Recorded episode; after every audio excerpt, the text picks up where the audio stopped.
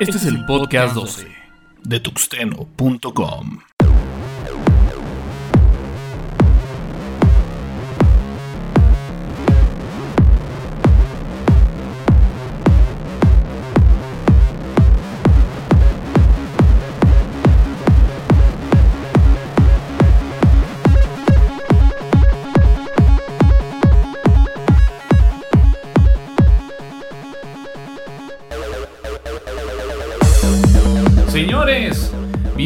bienvenidos a esto que es la nueva entrega del podcast de 30 minutos del mundo del software libre y a veces no tan libre con el toque radioactivo de tuxteno.com.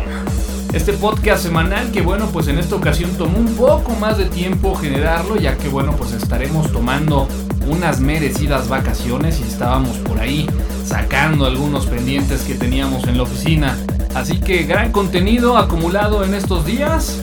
Yo soy Antonio Karam, Linuxero podcastero y por qué no arrancamos con esto que es el podcast número 12 con toda la actitud radioactiva de la red.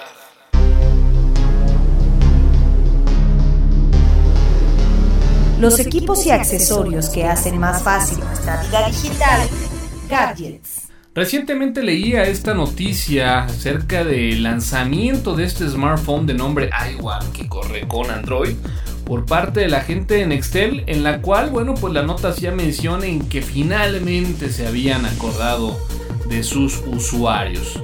Habrá que ver en cuánto estará disponible este pequeño juguete de la empresa de Nextel y que seguramente irá incluido con uno de sus tantos paquetes de servicios de datos para ofrecer a los amantes del push to talk. Así que finalmente un smartphone digno que además está trabajando con este sistema operativo que ha generado tanto revuelo en estos últimos meses, Android 1.5 Nextel y esto que es el iOne, el nuevo smartphone de la compañía del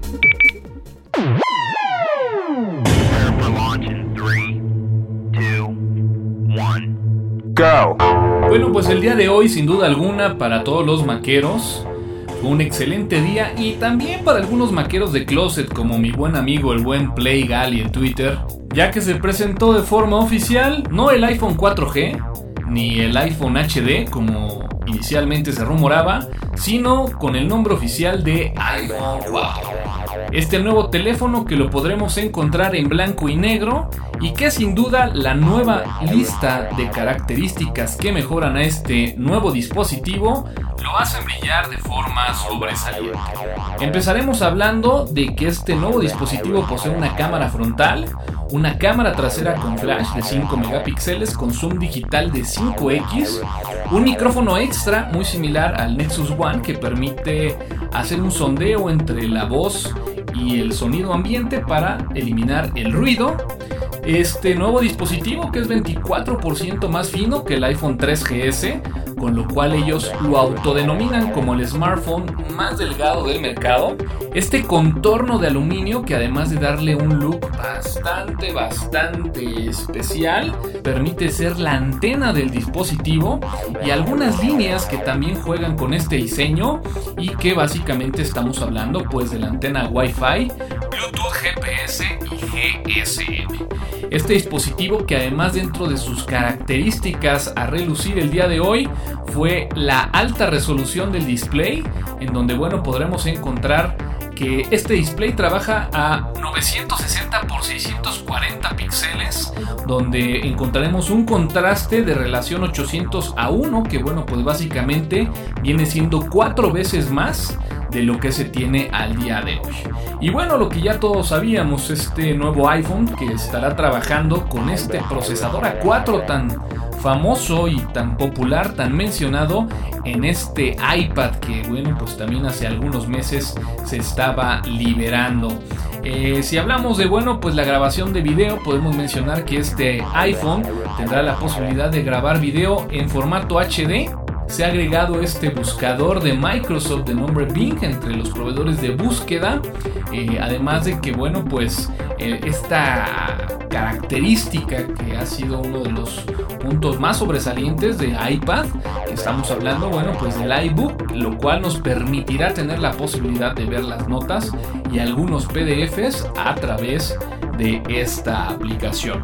Y para cerrar con broche de oro, podríamos mencionar que en la sesión del día de hoy, Steve Jobs cerró con una videollamada utilizando este nuevo iPhone 4 a través de Wi-Fi y que bueno, pues a través de esta nueva cámara frontal se puede realizar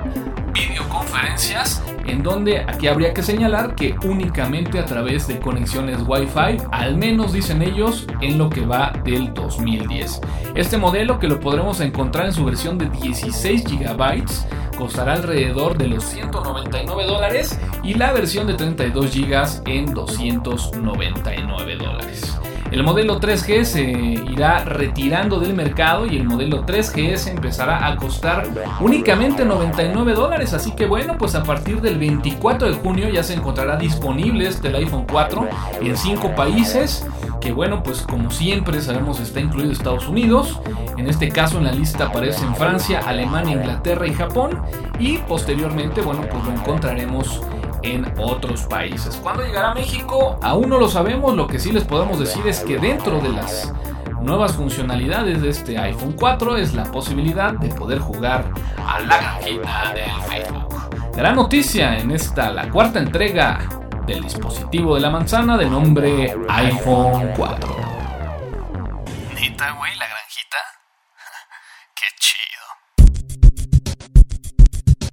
El podcast radical de software libre.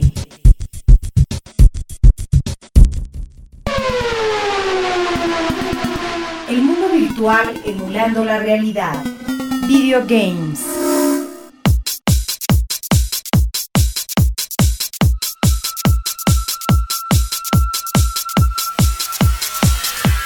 Xmoto. ¿Te gusta la velocidad? ¿La adrenalina? ¿El realismo 3D? ¿La simulación de motos de carreras? Bueno, pues Xmoto no es nada de eso.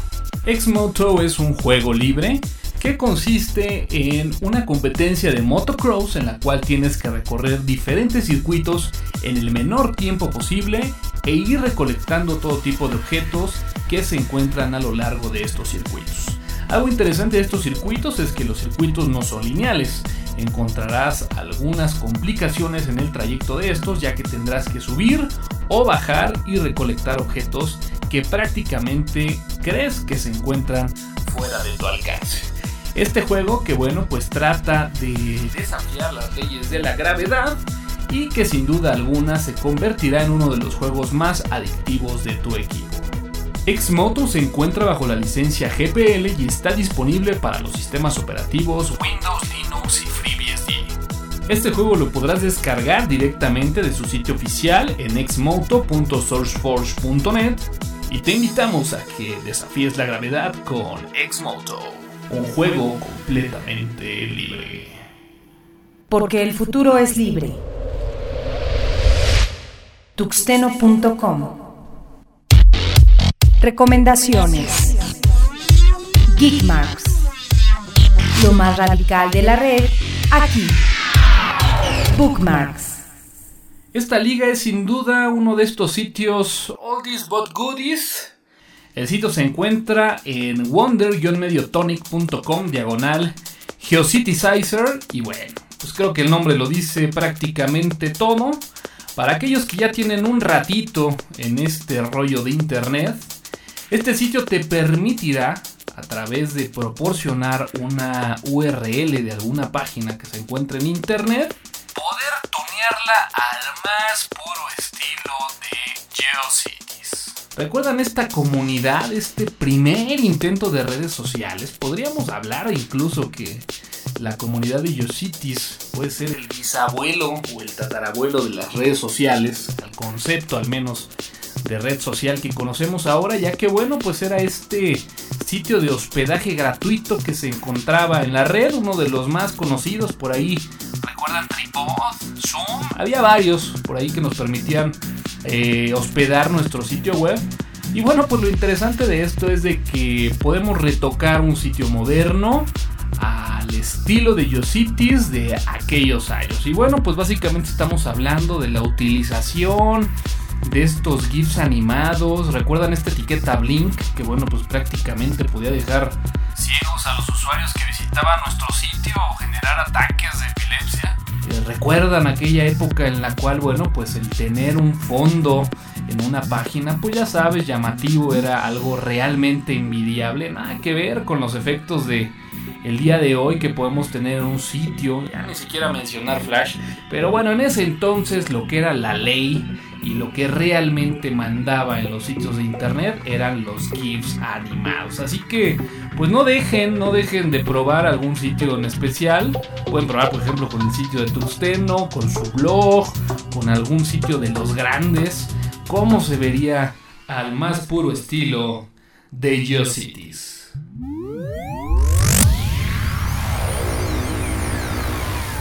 Lo más radical, con el toque radioactivo de tuxeno.com.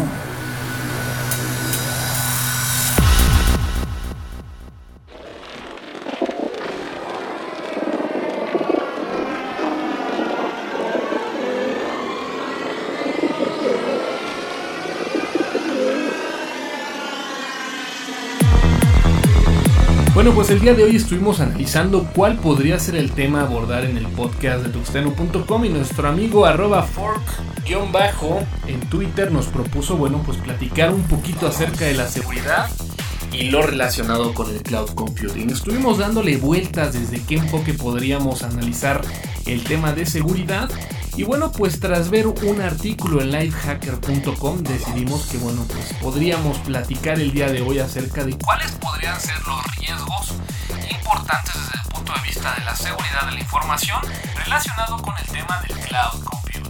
Y bueno, estaremos analizando básicamente este tema en cuatro bloques importantes. Uno es lo relacionado a la protección de la privacidad de la información. Como sabemos, bueno, pues existen algunas entidades como el FBI en donde, bueno, pues podría verse comprometida la privacidad de la información al exigirle al proveedor que les muestre cierta información que pudiera aclarar algo en X momento.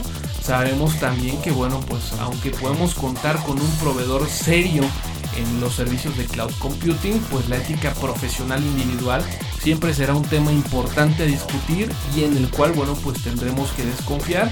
No sabemos si en algún momento dado algún administrador de este servicio pueda ver algún correo, algún documento y que este pueda ser De alguna forma robado y divulgado a través de la red. Otro tema interesante son los sistemas débiles de seguridad. Sabemos que bueno, pues muchos de los usuarios no tienen una buena cultura en el manejo de los passwords y muchas veces nos encontramos casos con usuarios que manejan el mismo password para su cuenta de correo electrónico, su cuenta de Facebook, su cuenta, en este caso, ¿por qué no?, de un servicio de cloud computing. en donde bueno, pues al robar este password, lejos de verse comprometida la seguridad de su red social o de su correo electrónico, podría también verse comprometida la seguridad de la información en un servicio de cloud computing. Eh, otro dato interesante es el bloqueo o el sistema de bloqueos en las cuentas que muchos de estos proveedores pues vaya, llegan a utilizar en este tipo de servicios de cloud computing. Imagínate que el día lunes vas a cerrar ese contrato de venta con alguna compañía y bueno, pues tienes tu presentación allá En la nube, lista para descargarse y poder cerrar ese gran negocio que tenías trabajando desde hace ya varios días y bueno pues resulta que en ese momento 20 minutos antes de que tú accesaras a tu cuenta de cloud computing hubo 3, 4, 5 intentos fallidos y bueno pues el proveedor como medida de seguridad simplemente bloqueó la cuenta y bueno pues esa presentación que te llevó a hacer 3 días y que estabas esperando el día lunes para poder cerrar tu venta pues no se encuentra disponible. Otro de los puntos de vista es el lado del bloqueo del lado del servidor. Y bueno, pues aquí tenemos que mencionar el caso de Google. Hemos por ahí escuchado cuántos problemas no ha tenido el correo de Gmail empresarial o este servicio de Google Docs, en donde bueno, pues de repente cuando el proveedor Se ve amenazado en cuestiones de seguridad. o simplemente algún equipo requiere algún mantenimiento y no puede dar más servicio y el servicio de cloud computing pues también se ve interrumpido. El artículo tenía una encuesta bastante interesante en donde bueno podemos encontrar que referente a lo relacionado de la protección de la privacidad de la información, el 24% de la gente dijo que este era uno de los aspectos más importantes por los cuales no había decidido utilizar el cloud computing. El aspecto de los temas de seguridad eh, tiene un 24%. El bloqueo de cuentas y la necesidad de la información en determinado momento tiene el 23% por parte de la votación de los usuarios y el bloqueo o denegación del servicio por parte del proveedor cuenta con un 25%. Por ahí únicamente 4 para una respuesta que bueno pues era el que ninguna de las cuatro opciones anteriores era motivo para no utilizar el cloud computing y bueno pues creo que aquí podemos englobar claramente algunos aspectos importantes de los riesgos que se puede llegar a tener cuando contratamos un servicio de cloud computing.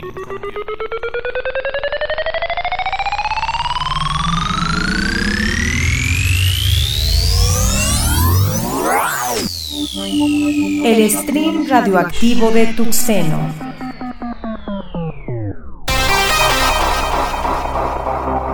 Noticias.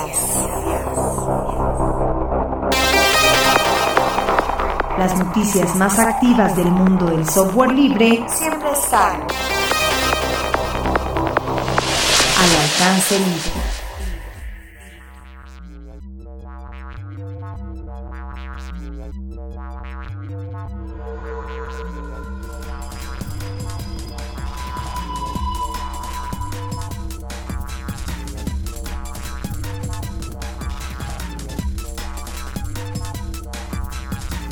La Asamblea Legislativa del Distrito Federal comprará 66 iPads como medida ecológica. La verdad es que cuando leí esta nota, en verdad pensé que era una broma, pero no. Y es que nos dejaron ver que la Asamblea Legislativa del Distrito Federal estaría dispuesta a comprar 66 iPads, que representa algo así como entre 6 mil, 10 mil pesos, con el fantástico argumento de que a partir de agosto sustituirán el uso de 34 toneladas de papel, que representa alrededor de 300 árboles, para sus trabajos legislativos. Afortunadamente, el costo de los equipos y de las aplicaciones que llegaran ellos a comprar estarían prácticamente pagándolas ellos.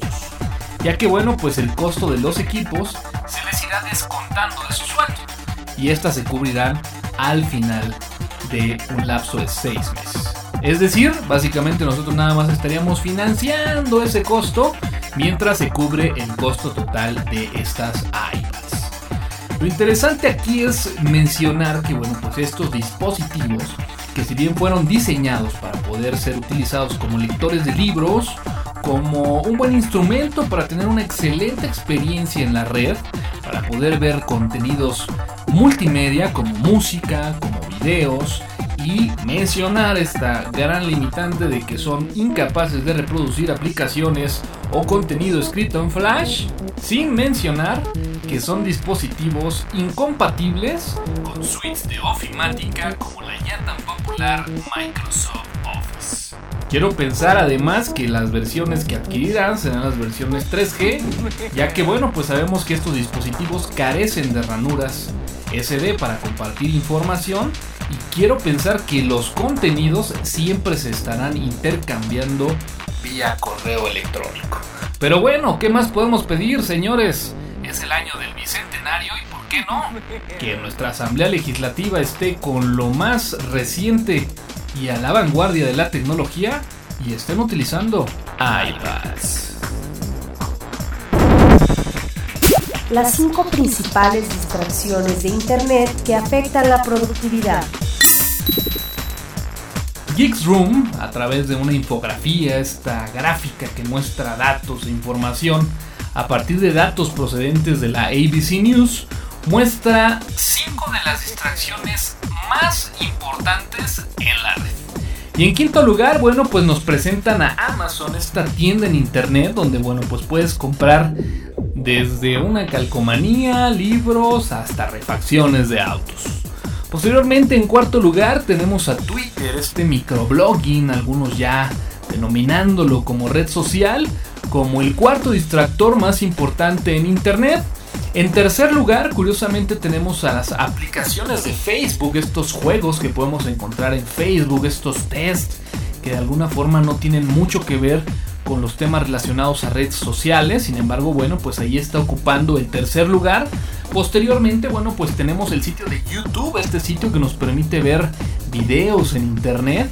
Y que bueno, pues eh, en primer lugar encontramos ya directamente las actividades de red social. Ahora sí, encabezando la lista, Facebook. Así que bueno, pues aquí tenemos 5 de los distractores online más representativos en la red. Creo que estamos completamente de acuerdo que son los sitios más populares en Internet. Creo que al menos la mayoría de las personas que interactúan con Internet saben perfectamente qué es Amazon, qué es Twitter, qué es YouTube y qué es Facebook. En lo que no estoy muy de acuerdo es en verlo con el enfoque como lo está planteando Geeks Room en cuanto a cuántas son las horas que se pierde en productividad y que le cuestan a las empresas, ya que bueno, pues está muy comprobado que de repente el poder tener estos breaks en jornadas largas de trabajo, estas pausas que te permitan de alguna forma reacomodar tus ideas, pues muchas veces son más positivas que de repente estar trabajando horas y horas sin parar. Definitivamente también está el otro lado, que es la gente que abusa y que pasa todo el día prácticamente en este tipo de servicios y que bueno, como todos lo sabemos, los extremos no son nada buenos. Sin embargo, bueno, pues aquí están las 5 distracciones online y el tiempo y dinero perdido en productividad. Propuesta para hacer llegar el Internet a todos los mexicanos. Sandino nos trae esta iniciativa que la podremos encontrar en internet para todos.sandino.net en donde bueno pues básicamente se trata de una propuesta para poder hacer llegar el internet a todo México, a todos los mexicanos. De tal forma que bueno pues esta iniciativa pueda reemplazar los servicios actuales que se tienen de telefonía, servicios de larga distancia, de telefonía móvil e incluso por qué no hablar también de televisión por cable en donde, bueno, pues a través de los postes de energía eléctrica que ya se tienen y que de alguna forma pues une todas las ciudades y todos los pueblos del territorio mexicano, se pudieran hacer tendidos de fibra óptica e interconectar unos con otros. Además de, bueno, pues también tener algunas antenas de G4 en estos postes e interconectar a todas las ciudades. Así que bueno, pues esta iniciativa en donde bueno, pues en el sitio de internet podremos encontrar algunos sustentos tecnológicos, incluso por ahí también podemos encontrar algunas cifras referentes a costos y todos los beneficios que podría traer esta iniciativa. Hacer llegar internet a todos los mexicanos, internet a todo México, en esta interesante propuesta de internet para todos.sandino.net porque el conocimiento está al alcance de todos. Importante. Esto es una nota importante de seguridad. No quisiera decir se los dije, pero se los dije. Recientemente encontramos esta noticia en varios sitios de internet acerca de la venta de la base de datos del Renault en este sitio quebarato.com.mx en donde por una cantidad ridícula de dinero se podía adquirir esta base de datos. Habría que validar si este anuncio es verdadero. De cualquier forma nos pone un ejemplo bastante real de lo que podríamos estar viviendo en un tiempo no muy lejano. Comparto la idea de muchos que estamos en contra de este tipo de proyectos e iniciativas electrónicas dirigidas por el gobierno y que bueno pues esto deja ver ya lo que estaremos viviendo en pocos días con el censo de población 2010 en donde aquí yo te preguntaría ¿estarás tú dispuesto a compartir tu información con el encuestador? Recuerdo bien y por ahí platicaba con algunos amigos otros censos en otra época completamente diferente a la actual, en donde, bueno, pues se reunía toda la familia en la sala de la casa y uno estaba prácticamente pues muy emocionado por recibir al encuestador y por dar esta información.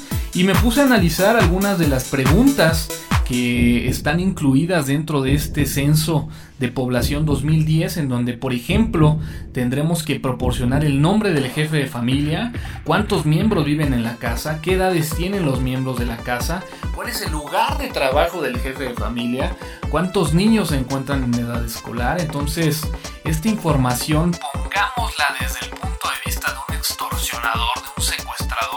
Y aquí la pregunta es, ¿ustedes qué tan dispuestos estarán a dar esta información? A darla, ya ni siquiera a compartirla en su totalidad. ¿Realmente reflejarán los resultados de este censo de población la realidad del México en el cual vivimos hoy? La información será guardada de forma segura y tendremos esa tranquilidad de que no veremos un anuncio similar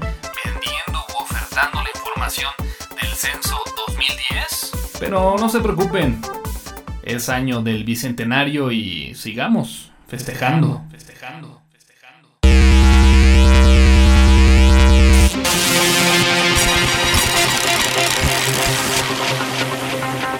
Lo no categorizado ocupa una categoría. Off topic.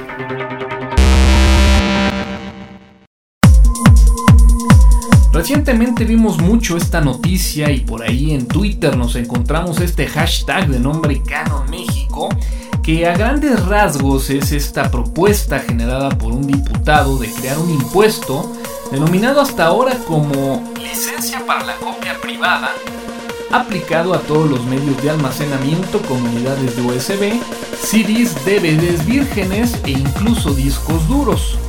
Encontramos por ahí como respuesta esta iniciativa algunos ataques a sitios del gobierno y el primero que se vio afectado fue el sitio del aeropuerto de la Ciudad de México en donde el cracker de nombre o nickname Etis reclamó a las autoridades su incompetencia sobre el asunto de la venta de esta base de datos del Renault. Y posteriormente, bueno, pues vimos un ataque a la página del gobierno de Guadalajara en donde se mostró un mensaje en desacuerdo sobre esta iniciativa. Aquí la pregunta que se han hecho varios sitios en internet es si esta será la forma adecuada para poder manifestar estas inconformidades sobre algunos aspectos que bueno pues se han reclamado en su momento como el caso del Renault ahora sobre esta iniciativa del impuesto hacia la copia privada. Así que pues no sé creo que la mejor opinión siempre será aquella que se hace valer por medios pacíficos y alzando la voz con todas sus letras como se empezó a realizar la semana pasada en Twitter y que bueno pues como podemos ver ha impactado en muchos sitios de internet algunos de ellos haciendo mención a esta inconformidad por parte de los usuarios de internet.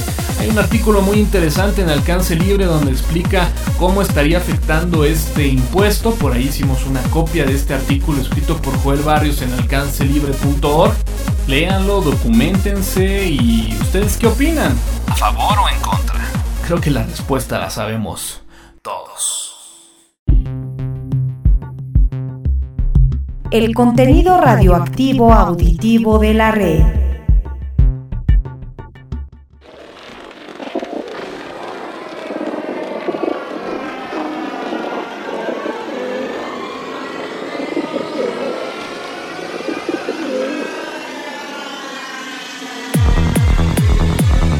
Terminamos esto que es el podcast número 12. No sin antes darles las gracias a todos ustedes que descargan el podcast, que nos hacen llegar sus comentarios y sus recomendaciones para seguir mejorando los contenidos y las secciones de este, los 30 minutos de software libre y a veces no tan libre con el toque radioactivo de tuxteno.com. Yo soy Antonio Karam, Linuxero podcastero, ANKaram en Twitter, la voz en off del podcast en RBKNet. Sean libres, usen software libre y nos escuchamos en la próxima.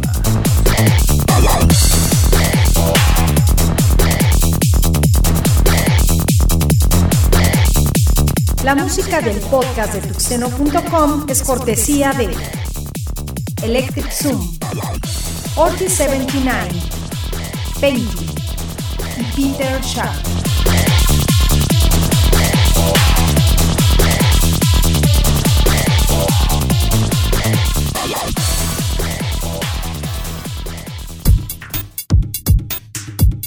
El podcast de tuxteno.com es patrocinado por alcancelibre.org, Sitios Hispanos, Poderato, Campus Party México y dirtmode.com.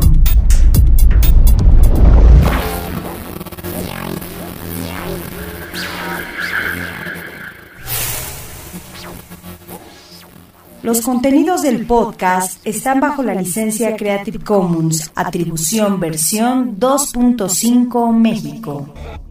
Initiating shutdown sequence. Launch authorization received. Countdown sequence initiated.